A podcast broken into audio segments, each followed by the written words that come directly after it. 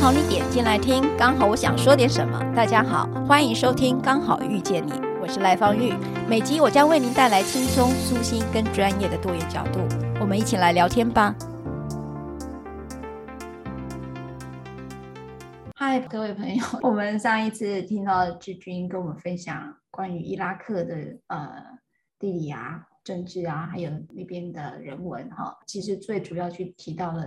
怎么会有一个那么勇敢的女孩哈，呃，走到战地里面，对于这个恐惧整个跨过。那他当然也希望很多的听众朋友给他一些回馈啊，就对于这个灾难以及过度的创伤而累积出来的麻木，我们到底还能做什么？那再来，这就是他在战地里头现在留下最大的一个想法哈，也跟一个最大的一个感受。志军，其实我知道在伊拉克里面有一个族群哈，应该很值得让各位听众朋友也了解的，就是库德族人。在土耳其、伊拉克、伊朗、叙利亚这四个国家都是库德人居住的地方，目前大概就是有四个。国家都在当时库德族最大的一个地方叫库德斯坦，这个地方目前被四个国家在监控啊，好像是一个一直被追杀的一个族群。我这样理解是对的吗？没错。那你在呃伊拉克有碰到这个库德族人，他们是属于少数民族吗？在那个算是吗？库德族人在这四个国家都是少数民族，但是他们算是最人数最多的少数民族。那他们在那边的处境？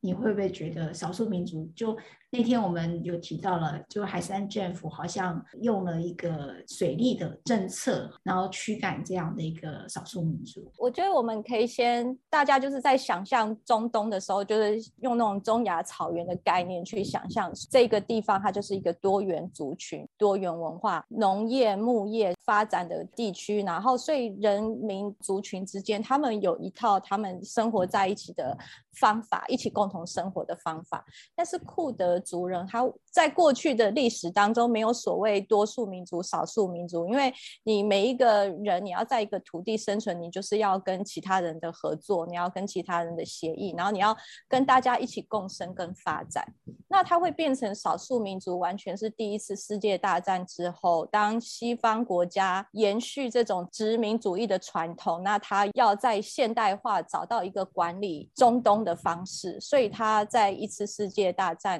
英国跟库德族人联合，就是英国那时候跟了非常多的少数族群合作，然后鼓动他们去，就是协助英国去对抗奥图曼帝国，然后就承诺说，未来每一个民族你们都会是一个国家。欧洲用这种单一民族国家的这种概念去许诺这些少数族群未来的一个单一民族国家，就是有领土、有语言，然后有人民，然后是一个最安全的、合适管理的一个方式。库德族人在一次大战时候非常的失望，因为库德族人所在的传统领地土耳其就是以前的鄂图曼帝国嘛，它只是它的土地更集中在这个欧亚之间，然后叙利亚、伊拉克都被分封给那个时候跟英国合作的沙乌地阿拉伯的贵族，所以是沙乌地阿拉伯的贵族。北上来得到了一块土地叫叙利亚，然后另外一块一块土地叫伊拉克。那伊朗就是以前的波斯帝国，所以传统上伊朗本来就是也是一个多元族群混居的一个状态。所以这个是库德族为什么会变成每一个国家当中的少数民族，它就是完全是一个现代的概念。那当西方在推这个单一民族国家的时候，你就会有一个单一民族会成为统治者。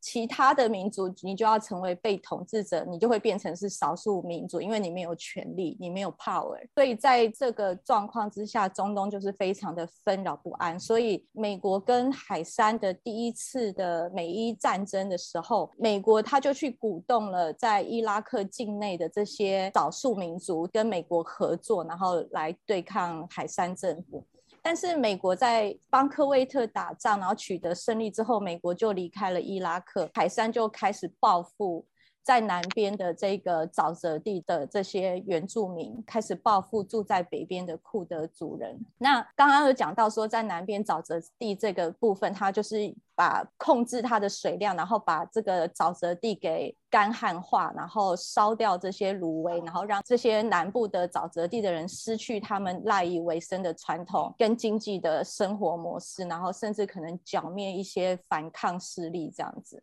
那在北部的伊拉克，它就是北部的伊拉克，它就强迫库德族人迫迁，把大量的库德族人在北部、中部的库德族人迁移到南部的沙漠区，然后在那边行形成集中营。那许多的库的族人就是一直往北逃，往山区逃，这样。然后国际社会迫不得已，就在伊拉克的国土画了一个海山萨达姆胡塞的。空军跟陆军都不能越过的一个防线，所以那一块土地，北伊拉克那个时候，在一九九一年第一次美伊战争之后，是国际共同协防。然后就在这个划定这个区域之后，伊拉克人才能够逃进去这个国军禁飞区的这个区域的伊拉克人，就终于得到了一些休息，然后在那里可以 喘息，可以安稳这样子。但是很多被带到南部沙漠区的这些库德族人，可能就是死在沙漠区。所以刚刚我我在讲这个故事的时候，我就想到我自己的一个好朋友，他的祖父母、亲戚朋友都被带到沙漠区，然后唯一一个逃亡的是他的妈妈，因为他妈妈那时候已经结婚了，所以他爸爸带着他们就逃到了北边的禁飞区，然后他的叔叔也逃亡了，就是失踪，然后跑到那个土耳其跟那个伊拉克的山区，然后加入了那边的。游击队，他自己的祖父祖母就被带到沙漠去，然后祖母就死在集中营。这段历史对库德族人来说是非常创伤的，包括说他们会提到说那个时候海山对库德族人多残忍，就是他们枪毙行刑的时候还要求家属要支付子弹，就是他们杀人然后要求家家属要去支付他们花的这种杀人的钱，然后还有他包括他自己的祖母。死掉之后，他们住在集中营，就看到这些，你知道伊拉克的这些集中营的军人，他们就放任狗在营区里面就吃这些罹难者的尸体，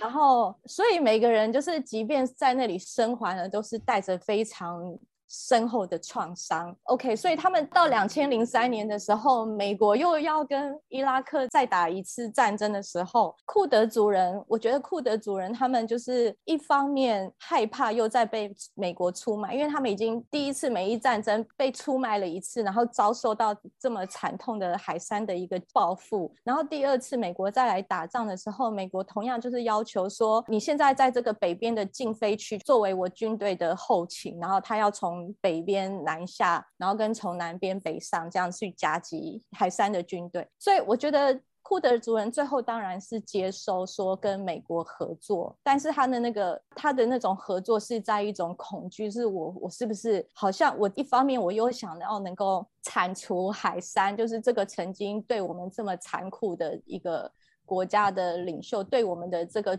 族群是这么残酷，然后在灭绝我们的族群的政治人物，他们一方面希望能够移除他，但是一方面他们又很害怕说美国会又会像第一次美伊战争一样又遗弃了他们，然后让他们成为又一个被第二轮报复的对象。所以这个是跟库德族。一起工作的时候，他们的这种面对于国际强大的势力，自己感觉到他们自己很弱小的那种无可奈何，这样。我我听了都好难过了，就是怎么会有一个民族受到这么多的压迫？怎么有就是这种强势国跟弱势国？大家如果对弱势有一些想法。看来少数似乎就会是一个弱势的一个等号哦。志军，你在伊拉克待多久？我待了快四年的时间。你从离开伊拉克之后，你是就回到台湾，还是？伊拉克结束我就回到台湾，然后我就在桃园工作当社工，又当了几年。嗯，然后我又就去美国。门诺会的大学念和平研究，然后后来又念神学。好，我我为什么又回头去问志军这个背景？就是说，你从战地里头去看到这么多的，我觉得很非非人类的 行为哈，在那边发生，然后，那你那时候在那边的感觉跟回到了台湾，你有什么样很大的生活上的调试吗？我觉得好像没有哎、欸，哎，认真，真的，我我好像没有什么。但是我觉得，我虽然看到我从库的主人身上听到的那种弱小，那种他们认为自己弱小无可奈何，然后听到他们悲剧成为他们共同的历史记忆。但是我觉得我看到更多的是他们的那种。韧性跟那个坚韧，还有他们没有因为这样就失去对于人性的关怀。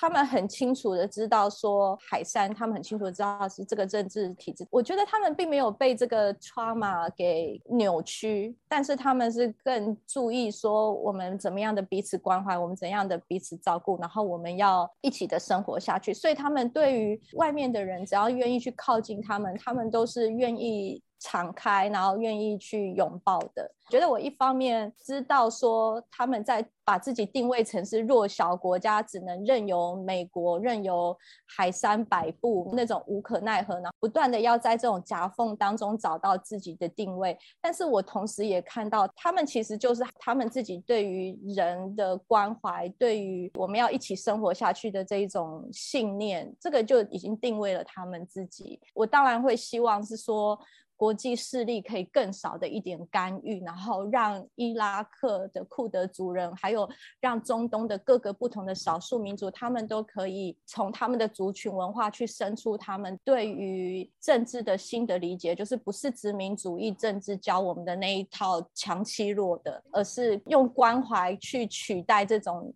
强暴就是用暴力去控制、去统治的这种我们现代的国家形态，反而是我会希望他们用他们对于人的关怀、对于老弱妇孺的照顾、对于大自然照顾、对大自然尊重的这种精神，可以成为他们发展出他们政治的一个力量。我会希望说，他们有这样的机会可以去做这件事情。嗯嗯。然后，所以回到台湾来，我觉得我并没有太多转变的东西，因为我觉得我在那边学习看到的，就觉得好像也是世界通用的，就是他们对于，我觉得他们的很多的观点回来再看台湾社会。也都适用，在看我们的社会怎么样的更被分化，然后我们看到我们的社会人怎么样的梳理，各种的创伤。尤其我是在做社会工作嘛，然后你看，我就看到说青少年怎么样的跟他的家庭。还有他的家庭又怎么样的被这个社会资本主义的体制给伤害，或者说我们有许多越来越个人化的一个现象，但是我们许多个人化、个人没有办法处理的问题，又需要我们整个社会、整个社区，我们需要更多的社会网络去支持这样被伤害的个人，个人没有办法处理的问题，孤单寂寞，然后疏离这些问题，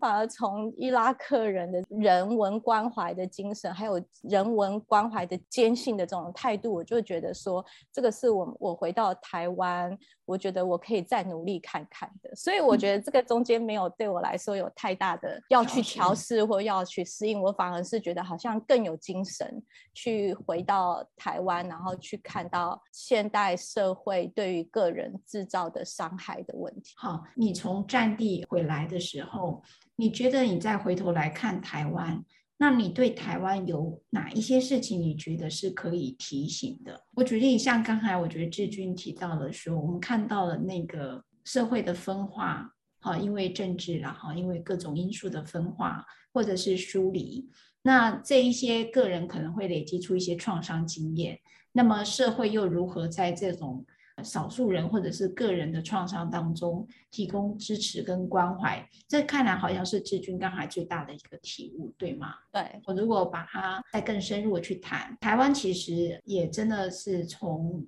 这么多年来没有战争的一个状态哈，这个也真的很感恩哈。那么，可是当我们在这样的一个地方活着的时候，那你从战地里面看到很多人去面对最极端的生存嘛，哈。最极端的贫乏的生活条件，我讲贫乏不是指经济条件，而是说可能随时都在被侵袭啊、被攻击的状态了哈。所以那个其实会欠缺了一点点的生活的悠闲。那对于这种说在战地下的儿童跟青少年也好，他会不会少掉一个对生活的一个？安全感，然后有一点悠闲感，有没有这样的？我也没有什么答案呢。就是我在从纽约回来 台湾，觉得我也还在观察台湾社会最近的样貌，因为我大概中间有五六年的时间不在台湾，然后所以我倒没有什么一个答案。但是刚刚赖律师讲的东西有提醒到我一小故事，就是我在在美国的时候，我都会去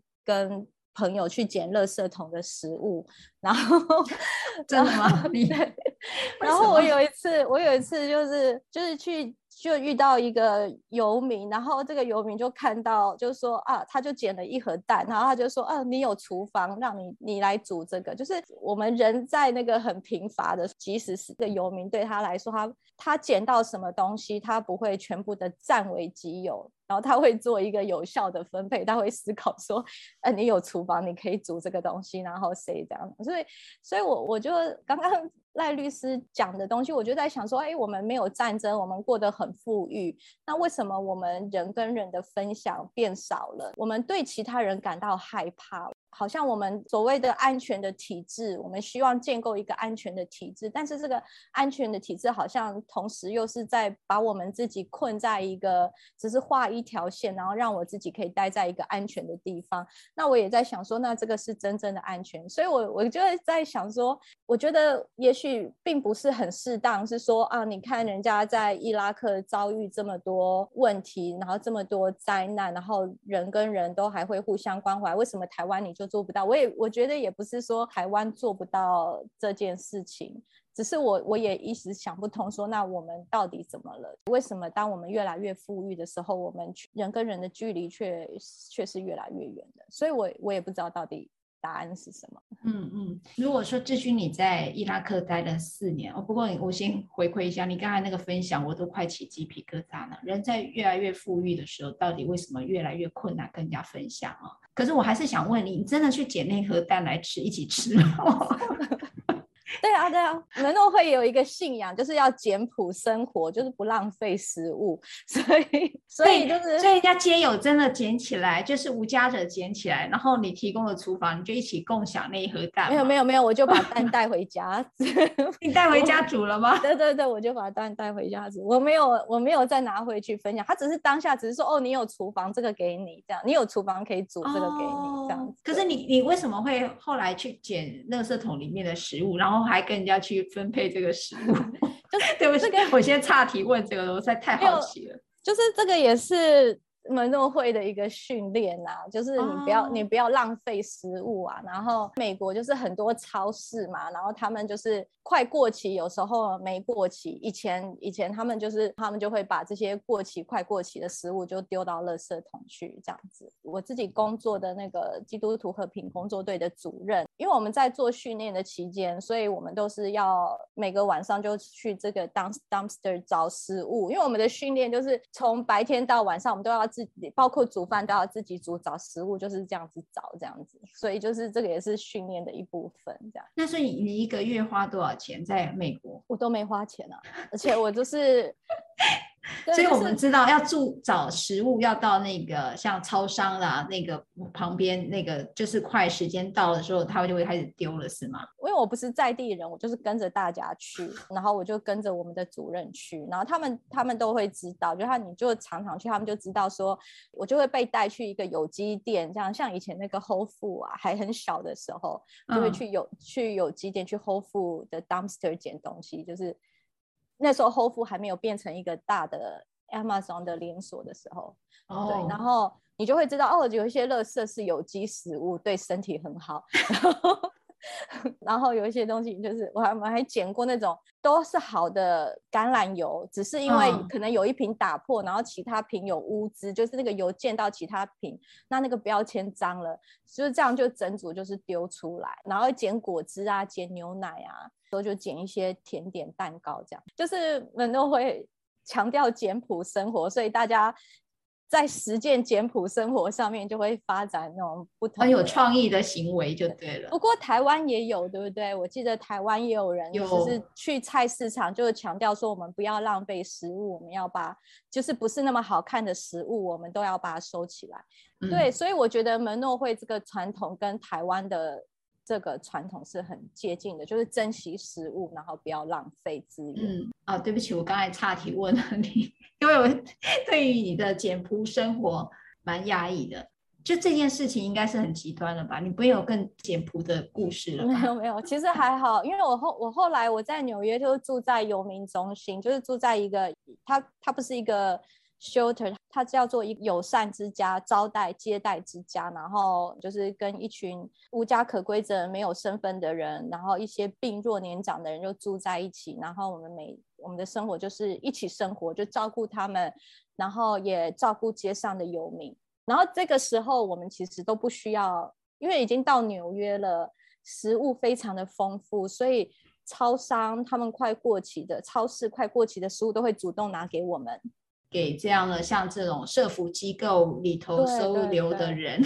对对对对对，甚至是被收留的人，对吧？我这样讲应该没错吧？对对对，然后甚至在那个 pandemic 的时候嘛，然后很多店不是都关了嘛，然后美国的一个大富豪就捐了几百万，然后去支持一些餐厅重开。重开业，但是他们开业之后煮的东西没有地方放，就没有人吃，所以他就会给我们，然后让我们去给游民。所以我们还有接过那种三星级餐厅的、五星级饭店的那种希尔顿的餐厅什么的，就是每天帮我们做餐盒，然后 我们就拿餐盒出去，然后就是给游民吃嘛。然后我就有一次，有时候会拿到那种。什么泰式酸辣面啊，日式荞麦面啊，我就身为亚洲人，我就会去跟大家介绍这个面多好吃。然后它会有一点酸酸辣辣的，你不要惊讶，但是它很好吃，会有一点甜甜的。然后荞麦面要怎么吃？它为什么是冷的？就是大家不要觉得说是冷的，因为它本身就是要吃冷。因为他们拿到面说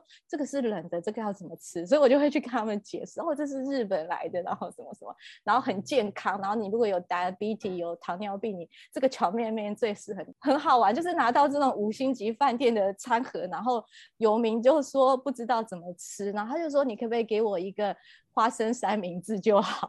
我还可以点餐的。对对对，对，看来你的生命好多彩多姿哦，所以连这样，我本来以为是一个贫乏的一个状态，所谓的贫乏是指经济上的贫乏。可是你把这个经济上贫乏过到一个最精彩的一个丰富的一个生活方法，原来还有可以拿到五星级的这个餐点，这太强了，好有趣哦！真的，大家有没有觉得生命有时候你让它有点创意点，真的是蛮精彩的？那我刚才其实最想要问的，志军你在呃战地那四年，那我相信除了跟你的团队伙伴之外，你也会跟当地的居民应该也有一些感情，有没有一些交一些朋友？那他们在现在的一个伊拉克的生活里面，你觉得他们如果讲最渴望的会是什么？其实我不太知道库德族人渴望什么。我觉得我当然，我如果去问他们，他们都说一个国家，他们想要他们自己的国家。可是他们也同时间看到，按照西方去设计出来的这个政府的制度，还有这种政党政治，并不适合库德族人。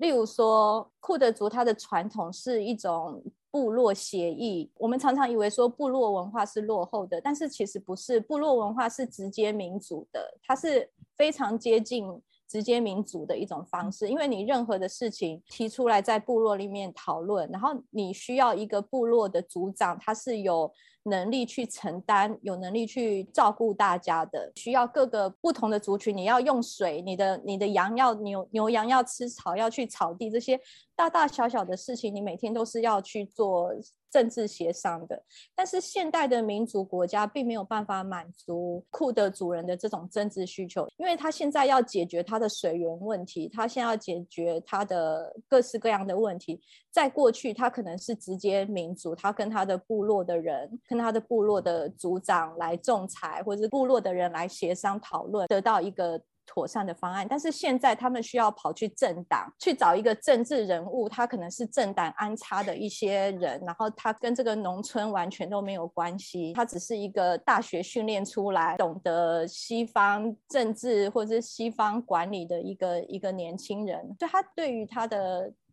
跟这个土地跟人是完全没有关系，所以他们变成要去。国会拜托，要去议会拜托，要去找找关系，形成一找一种新的关系。我觉得这种反而是对库德族人来说是很很不利的。所以他们一方面希望有自己的国家，一方面他们又对他们自己的政治体制失望，因为这个这个西方的政党政治对照他们过去的这种部落的这种直接民主的参与是有落差的，所以他们同时之间又不信任他们的政府，所以这是一个很矛盾的东西。西方的政党政治的这种 model 太强烈、太主流了，所以他们一直没有办法不接受它，所以这种矛盾就一直存在。我理解说，库的主人他们希望有他们自己的国家，他们希望有他们的政治，但是他们同时是对他们的政治充满着悲观跟没有信心的。我有一个朋友，他曾经就说，他们库德族人，他这样描述说，我们的过去是悲剧，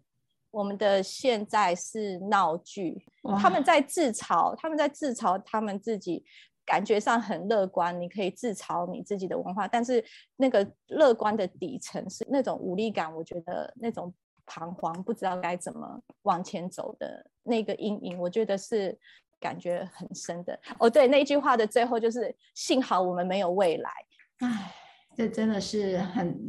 很写实的一句话哈，然后也蛮接近真实的。他那个无望感很深啊。呃，志军在分享的时候也提到，虽然他们是如此，但是他们从来没有放弃希望哈，然后还是保持着打开心胸，接纳所有对他们是友善的人。他们没有因此而被分化、而隔离，或者是变成一个麻木不仁的人。他反而是更明白如何去支持跟关怀别人的一个一个族群。这个是。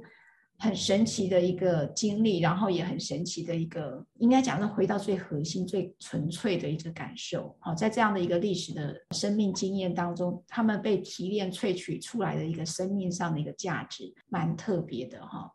如果说呃，志军你有机会再回伊拉克，你会回去吗？我很想回去。